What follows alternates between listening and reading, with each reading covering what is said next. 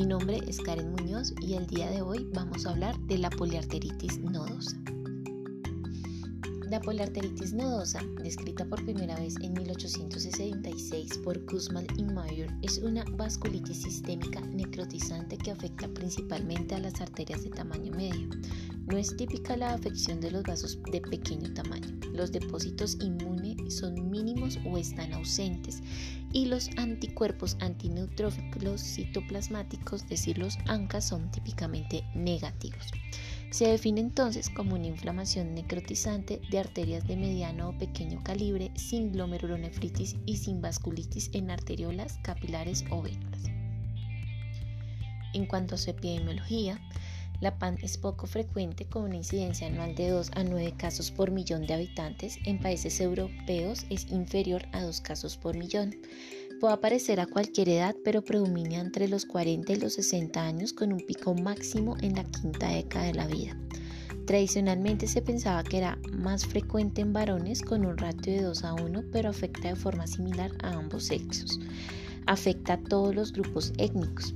Aunque la PAN clásica se considera primaria, es decir, no asociada a ningún agente causal ni a depósitos de inmunocomplejos, existen formas asociadas a infecciones virales, principalmente el virus de la hepatitis B, que son clínicamente e histológicamente indistinguibles de la PAN clásica.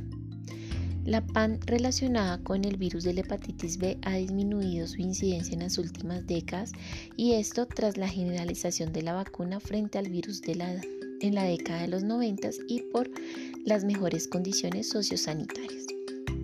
En cuanto a citopatogenia, Existen otros agentes infecciosos como es el VIH, citomegalovirus, parvovirus B19, el virus linfotrópico T humano tipo 1, el virus de la hepatitis C y el estreptococo que se ve mucho más frecuentemente en la PAM infantil. Hay otros factores implicados que son la vacunación contra la hepatitis B y algunos fármacos como son las anfetaminas, pero no se ha podido probar de forma definitiva el papel causal de ninguno de ellos. No se ha demostrado una clara asociación con los HLA, pero hay que tener en cuenta que este hecho sugiere que los factores ambientales pueden ser más importantes que los genéticos. Esta entidad tiene varias manifestaciones clínicas, en donde tenemos unos síntomas generales que aparecen en un 93%, siendo la fiebre, la pérdida de peso, la astenia, la anorexia, el malestar general, generalmente su sintomatología inicial suele ser inespecífica y subaguda a lo largo de semanas o meses.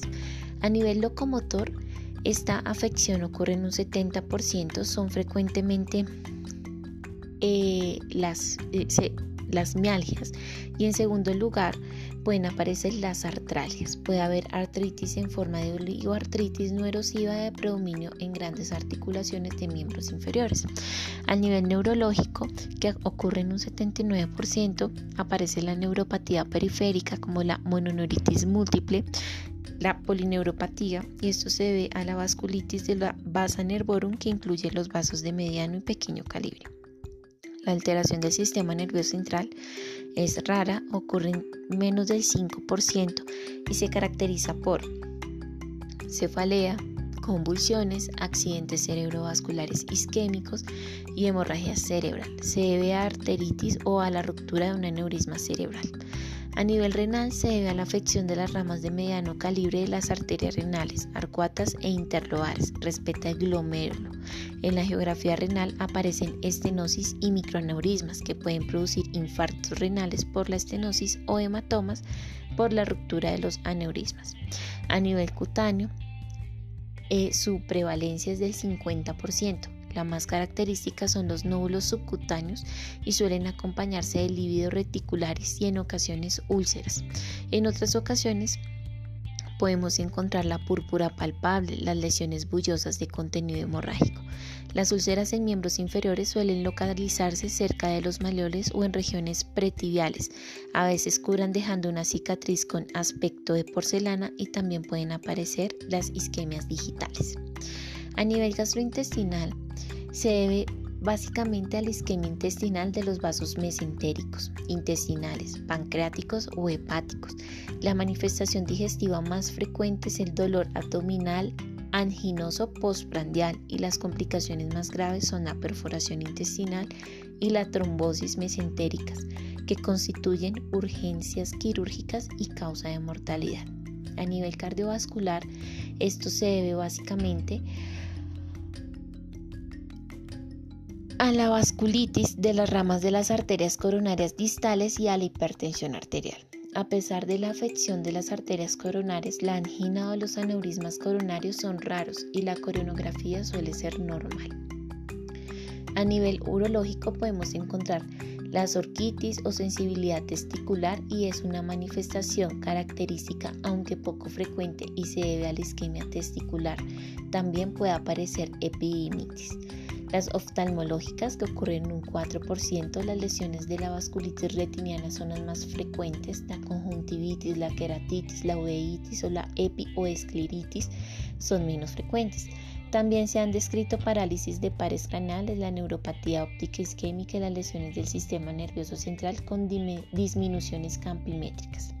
A nivel pulmonar hay que tener algo muy en cuenta y es que la pan clásica respeta los pulmones, puede presentar tos, derrame pleural e infiltrados pulmonares transitarios, pero causados por insuficiencia cardíaca y o renal.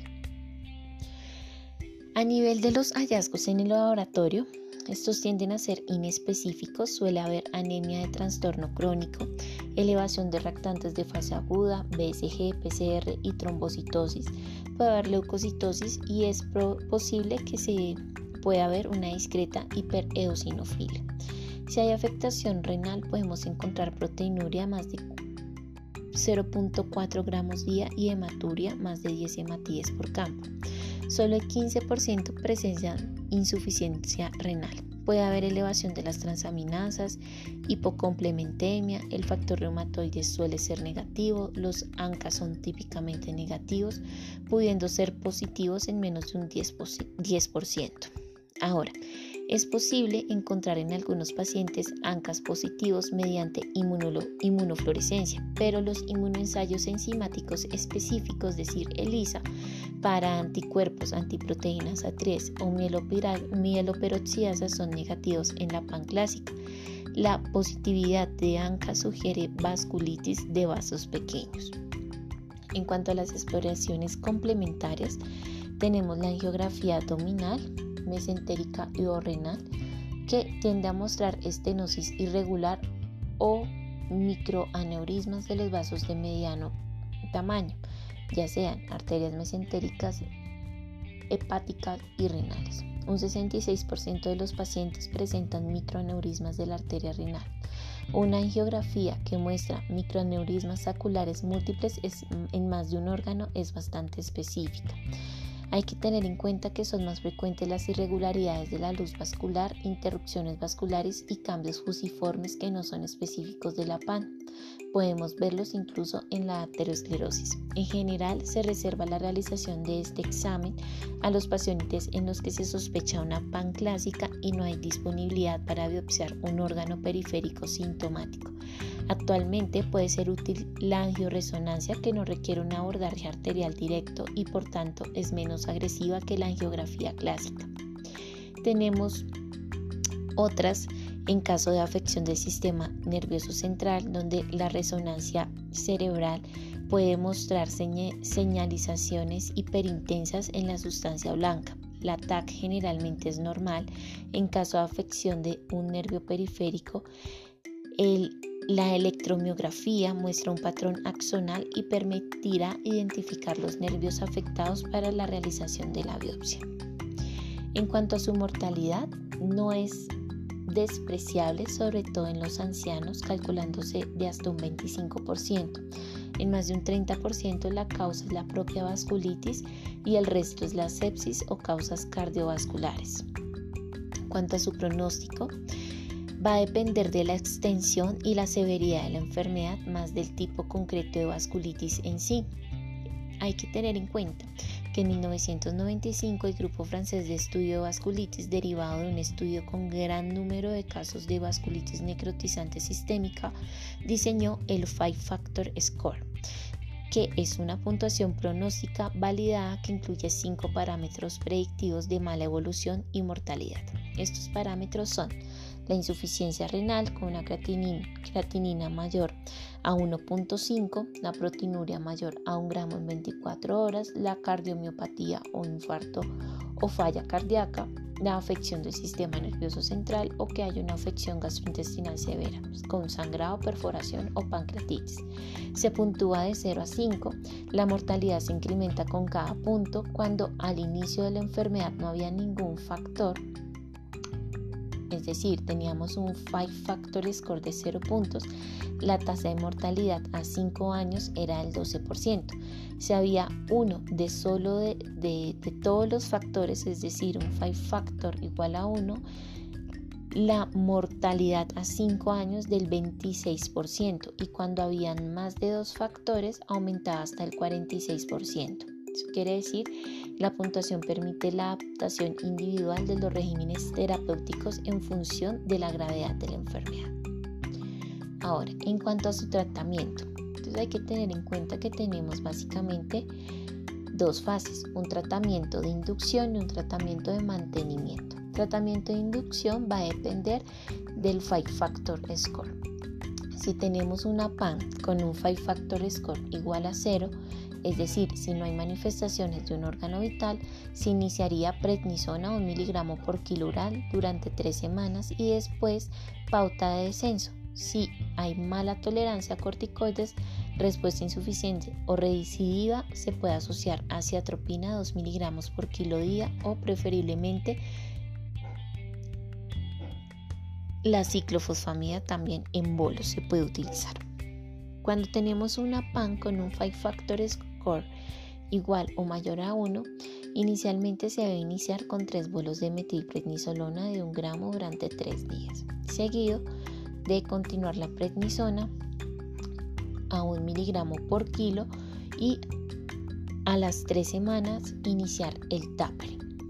Concomitantemente se debe iniciar un manejo eh, inmunomodulador de alta potencia como es la ciclofosfamida en bolos a dosis de 0.6 gramos por metro cuadrado o 15 miligramos por kilo mensual durante 6 meses, máximo 12 meses. Si no se consigue una respuesta inicial, los primeros tres pulsos se pueden administrar cada dos semanas y posteriormente mensual o cambiar la ciclofosfamida a oral para dar a 2 miligramos por kilo día.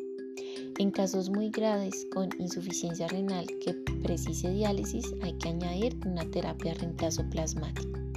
Cuanto al tratamiento de mantenimiento, después de los seis polvos de ciclofosfamida, que cambiar el tratamiento con aciatropina 2 miligramos por kilo día o el metrotexato durante mínimo dos años y continuar una pauta lenta de descenso de corticosteroides.